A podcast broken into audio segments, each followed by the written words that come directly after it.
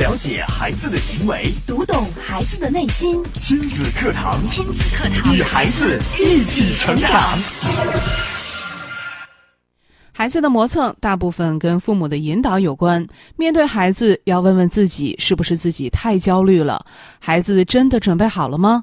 父母多一些反省，就多几分平静。当孩子的正向行为成为一种习惯的时候，他们就会在自己的轨道上自觉地运行着。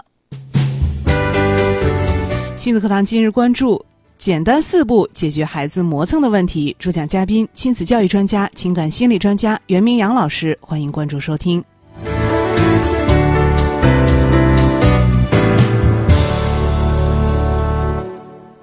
我是主持人潇潇。接下来我们有请今天的嘉宾袁明阳老师。明阳老师好。嗯，潇潇好，听众朋友大家好。今天明阳老师要跟我们说一说这个孩子磨蹭的问题啊。是。可能很多的家长。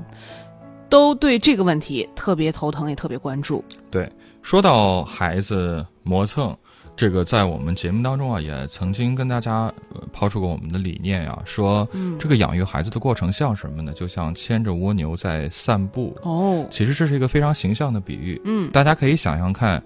我们牵着蜗牛去散步是一个什么样的场景？牵着蜗牛，蜗牛走的好慢啊，那真的是一步一挪。我们要是牵着蜗牛，那还不得急死？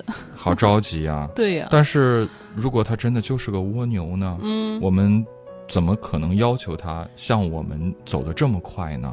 它就是蜗牛啊，我们急也没用，我们就只有等着它慢慢爬吧。对啊，或者说。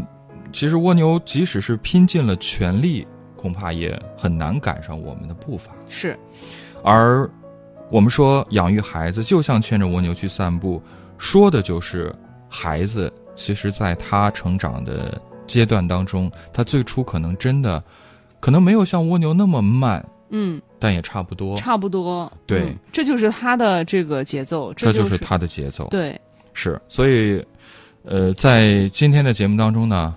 要跟大家来解决孩子磨蹭的问题，嗯，我会给大家提出一些方法。当然，我还是特别想跟大家来进行一个互动啊。嗯，问一问正在听节目的各位家长朋友们，你觉得你家的孩子磨蹭不磨蹭？嗯，有哪些磨蹭的行为是让你觉得特别特别难以接受、理解不了、嗯，不能忍受的？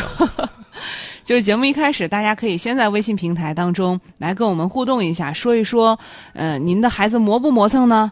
有哪些方面是特别磨蹭的？您可以举例来说明一下。对，嗯，呃，嗯，甚至可以选你觉得最让你头疼的磨蹭的一种表现。你最受不了他做什么事情磨蹭？对，就是其他的可能就是我们给一个轻重缓急主主次顺序嘛。嗯，你就把那个你最忍受不了的，你觉得最不应该磨蹭的。就是你想马上解决掉的这个磨蹭的问题，是，甚至可能家有的家长说啊，那吃饭慢就吃饭慢吧，我也能接受，但是我就受不了他早上不起床。嗯，我说我就受不了孩子这个写作业、学习磨磨蹭蹭，没有一点动力。嗯，选一个你觉得最急需解决的。对，可以在微信平台当中发送过来。微信平台关注微信公众号“亲子百科”，千百的百课堂的课，来给我们留言。嗯，我在前两天也就接到了一个妈妈的这样的一个求助啊，就是在反映孩子磨蹭的。当然，他家孩子磨蹭的问题，确实也是让这个妈妈特别的恼火。哦，他是这样说的：“他说孩子早上睡懒觉，起个床，几十分钟，几十分钟。”都起不来。哦，吃个饭呢，半个小时都吃不完，嗯，一直在那磨蹭。给他说呀，你吃完了可以去玩他也听不进去。我很苦恼，很生气，但是没办法，好像我已经把他惯成这样了，嗯，那忍不住了就会打，打一下可能有点作用，但是打完之后，下次还是这样，怎么办呢？嗯，哎呦，这位家长说的这个问题还确实是挺头疼的哈。嗯。嗯，吃饭太慢了，对。这个我相信，呃，家长们经常也会带着孩子出去玩啊，包括现在很多这个亲子类的一些互动的，呃，各种各样的游戏啊，包括一些场所呀、场地啊，都特别多。嗯，呃，孩子其实对这个世界是很好奇的。对。呃，我在前段时间放假的时候，就呃曾经呃经过过这这样的一个亲子的一个。场所那里有很多各种各样的亲子的玩的地方，包括呢，呃，还有一个就是卖小鱼的小摊儿，嗯，是在一个公园里。我确实看到那个这这些项目其实特别常见，包括好像孩子一走到这个这样的地方啊，可能就特别走不动了。嗯，呃，你想这个小水池里边，包括这个鱼缸里边放了各色各样的小金鱼，那他们还经常就是商家会呃让孩子呃拿着这个网啊这就是去捞鱼，那个呃钓鱼的一个游戏。对，嗯，这些其实特别适合两三岁的宝宝去锻炼他小手的灵活性，而且，嗯、怎么说，孩子们对这样的游戏特别爱不释手。特别喜欢。对，嗯那我记得我当时看到就有一个这样的一对母子啊，这个他的妈妈呢一直在抓着他的小手，在池子边比划着，嗯，比划什么呢？就说啊这边那边，哎呀你快一点儿，再用点力，哎呀又没够着，你看看你做啥事都这么慢。他是在指挥孩子去捞，他想让他赶紧捞到。对，因为，呃，可能家长会觉得这个游戏的目的就是得捞到，嗯，比谁捞得快、捞得多。对，但是孩子好像这个节奏就特别跟不上，而且家长觉得你看看就在那儿呢，多简单呀！你使点劲儿，再快一点儿，速度快点，不就捞到了吗？而且他们身后都放个小桶嘛，嗯就是捞出来的鱼嘛放一。桶里。其实我看了看，捞了挺多了，嗯，不过好像呢都是妈妈的功劳，都是妈妈手把手的在那儿捞的，对，捞一个捞一个，结果真的放手让孩子做的时候，孩子又捞不上来。嗯、我其实当时特别就忍不住想跟妈妈说一句：说为什么不试着放手呢？嗯，你想多少父母都是这样，一边催促着孩子要快一点，要求孩子能独立，但是一边又紧紧的抓着孩子的手，不舍得放，不愿意放。他又怎么能够？你一直握着他的手，他怎么能自己捞上来呢？我就仔细观察到那个孩子啊，就是他其实完全可以自己慢慢的用小网跟着一个小鱼的游动，在他的身后，嗯他其实是能跟上小鱼的节奏的，嗯，尾随着，甚至他也可以稍微加快一点速度，小心翼翼的把鱼给捞起来。但是为什么孩子不那么着急去捞呢？他其实是在跟小鱼进行玩耍，他甚至嗯害怕吓着小鱼，对，他是在去探索。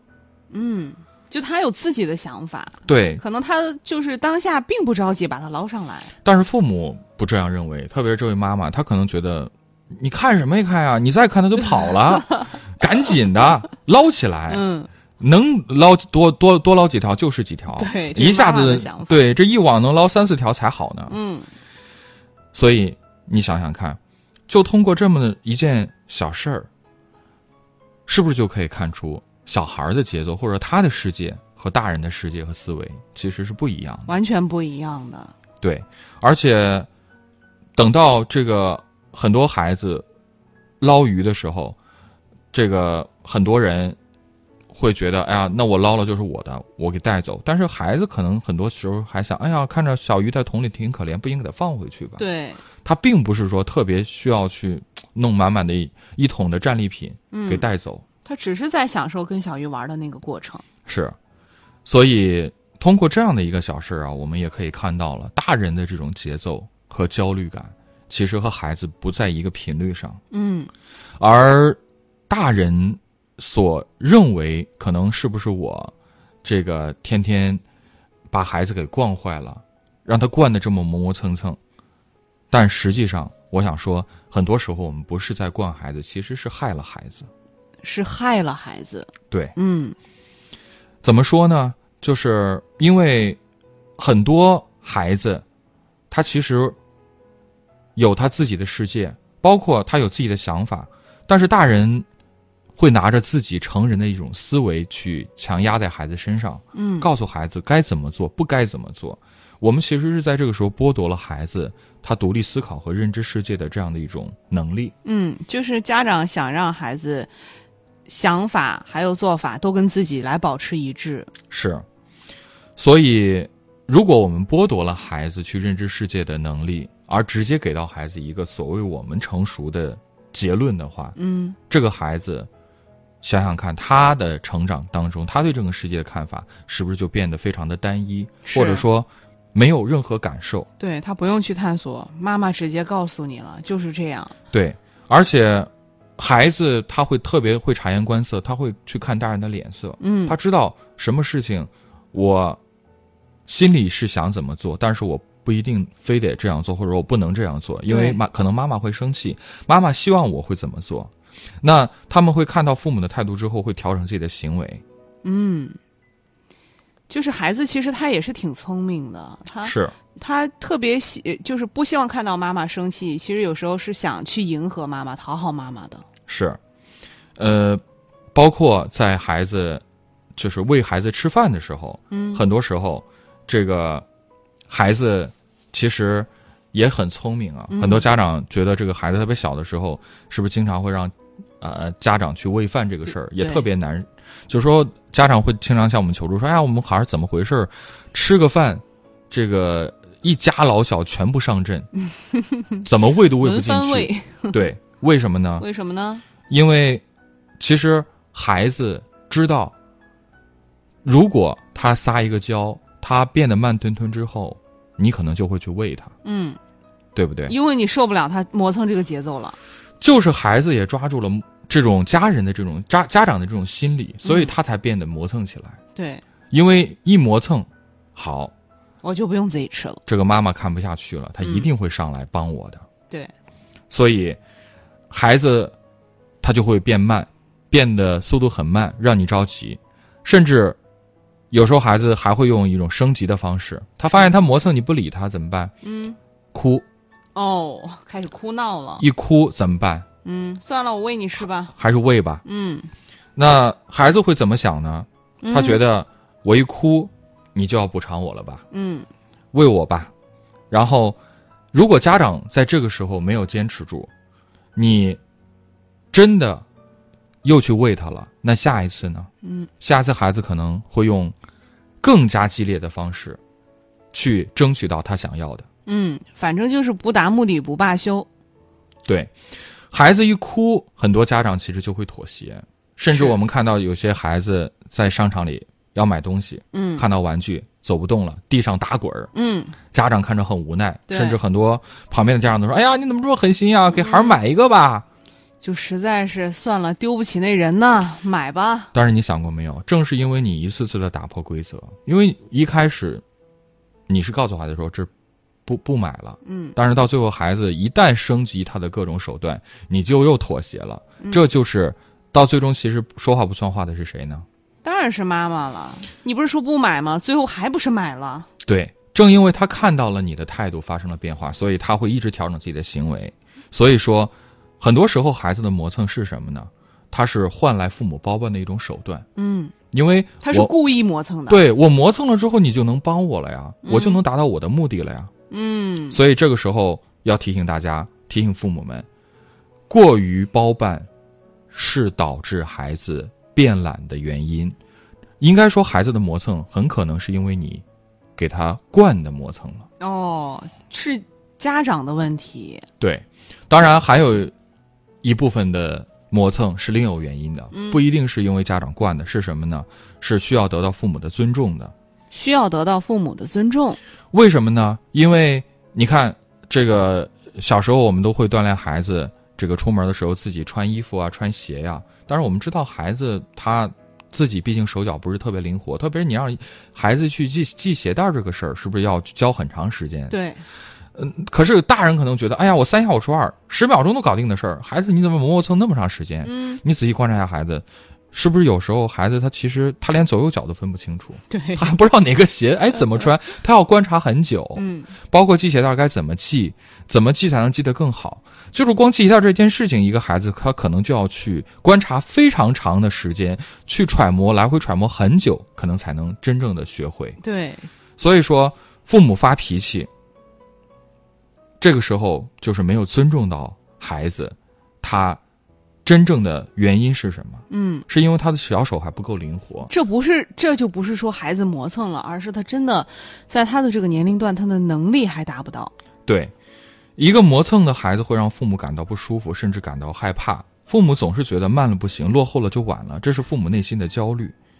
包括在刚刚上节目前，我还接到一个妈妈的求助啊，嗯就说到自己的女儿三岁两个月了，这个说话总是有叠音，嗯说不清楚。嗯我直接就问他，我说你是嫌孩子说话晚吗？嗯他说是，哦然后就特别想来咨询一下到底是什么问题。说我也带孩子去医院看了，嗯看看孩子，哎呀，是不是有毛病？嗯特别着急。嗯其实我刚刚就特别想告诉这位妈妈，再过三年五年，等上了小学，这个事儿还用担心吗？嗯你现在见过你身边有哪个成年人，好像因为不会说话 而遭到人耻笑的有吗？没有所以妈妈特别焦虑。嗯而我我当时也从跟这个妈妈的交流当中得到了一些信息，什么信息呢？嗯这个妈妈直接就告告诉我说说，这个之前一直都是老人带着，嗯我也没时间管他。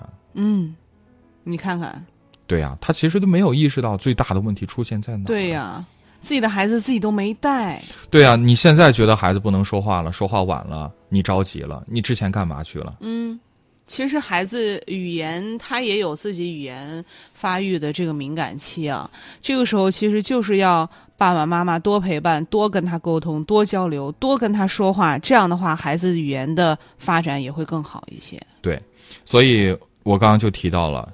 当下父母的这种焦虑啊，其实也是一个很大的问题。对就是，并不是因为孩子真的慢，而是因为你太焦虑，你嗯怕落后啊。你对，父母们都怕孩子输在起跑线上，所以我们会觉得孩子慢，但实际上孩子没问题，是，孩子很正常，晚个一岁两岁说话，真的不是太大的问题。嗯所以你的焦虑可能正在摧毁着你的孩子。那到底该怎么办呢？面对孩子的磨蹭，到底有什么方法呢？今天的节目当中呢，我会给大家拿出四个方法来解决孩子的磨蹭的问题。稍后啊，跟大家来揭晓。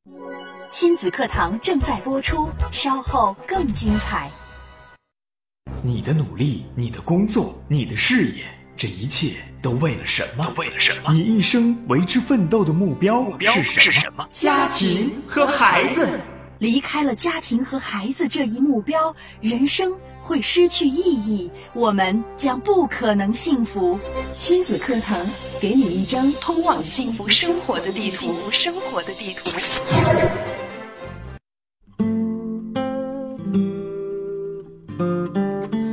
好，欢迎大家继续关注亲子课堂节目。那今天明阳老师呢，给我们带来了解决孩子磨蹭的这样一个话题啊。那刚刚明阳老师也说到了，很多的时候我们的家长，呃，觉得孩子磨蹭，可能是没有尊重到孩子他自然的一个成长的规律。再有一个原因，就是因为。你觉得孩子磨蹭是因为自己太焦虑了，跟孩子并没有关系。那接下来呢，明阳老师也会跟我们分享这个解决孩子磨蹭的四个步骤啊。是，那到底面对孩子的磨蹭，我们该去怎么做呢？我给大家来分享一下简单的四步啊，就可以解决这个问题。嗯首先，第一步，当孩子尝试去做的时候，请放手。请放手。对，这应该是父母应有的一个态度，就是要学会放手。在孩子需要独立的时候，你不要紧紧拉住。嗯，我们知道，其实任何一个孩子，他从出生，他都是一个合格的产品，对，没有太大的缺陷，嗯都是合格的。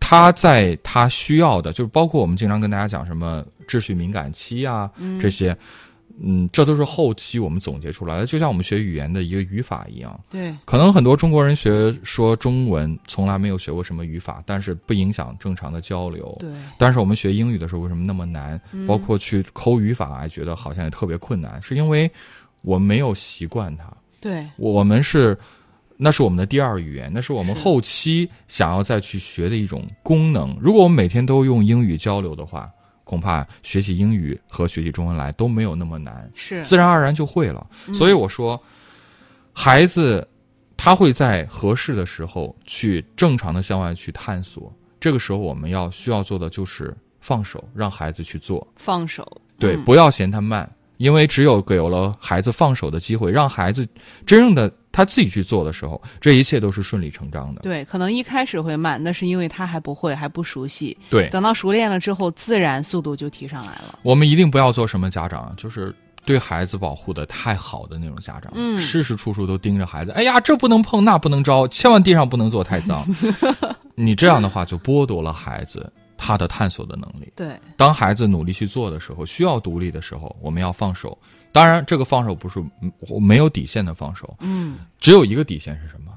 就是只要不危及到生命安安全对，嗯只要不危及到安全，孩子如果伸手去摸插孔插座孔，那肯定不行。那对呀、这但要就是严厉的制止。对，但是你说在地上呃磕一下、碰一下，嗯，这都不是难免的，对，这是难免的。这不会。他这次磕一下，他他不疼吗？他疼啊对，他下次可能就会小心一点，他知道他不能这样完全控制不住的跑，对，他自己就会有所收敛。而且让孩子有一些小的磕碰，他才会更好的保护自己，去避免以后大的磕碰。对，这是第一点，就是孩子尝试去做的时候要放手。嗯第二点是，孩子在做的时候，请守望着，不要替代。很多人说：“哎呀，我放手了呀。嗯”但是，有的人看不下去啊，嗯，他着急呀、对呀、帮孩子完成，看孩子好慢，哎呀，你怎么那么笨？来来来我帮你，帮孩子完成，肯定能够在当下这一时，那肯定速度快了呀。把这个事儿给完成了。哎，觉得好像还挺有成就感。你看，孩子离开离不了我吧？嗯，我一帮他就完成了。对，但实际上，这会养成一个什么样的孩子呢？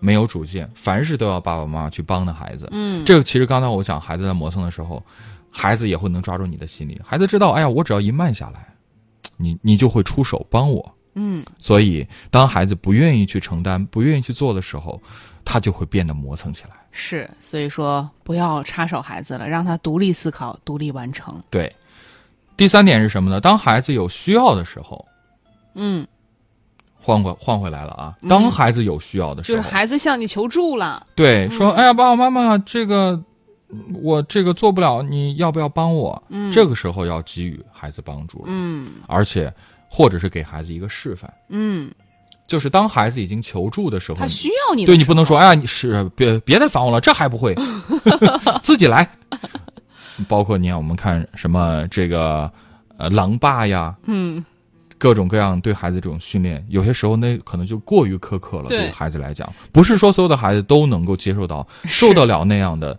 残酷心的训理打。击啊，那是。放手不是放养，并不是不问不管。父母在成长中找到真的自己，也可以帮助孩子一起去寻求理想。所以在需要孩子树立规矩的时候，请不要说放手就放手，完全不给孩子帮助。嗯呃，第四点是什么呢？就是当孩子获得成功之后，我们的态度是什么呢？要嗯给孩子及时的鼓励。鼓励。对，嗯自信能够让孩子更勇敢的去尝试，而且要允许孩子犯错，并且积极的给予孩子鼓励。当然，这种鼓励是有方法的，我们也经常跟大家讲，不要所有时候给孩子的鼓励就是“孩子你真棒”，你最棒了，孩子你是最棒的，孩子你是最好的。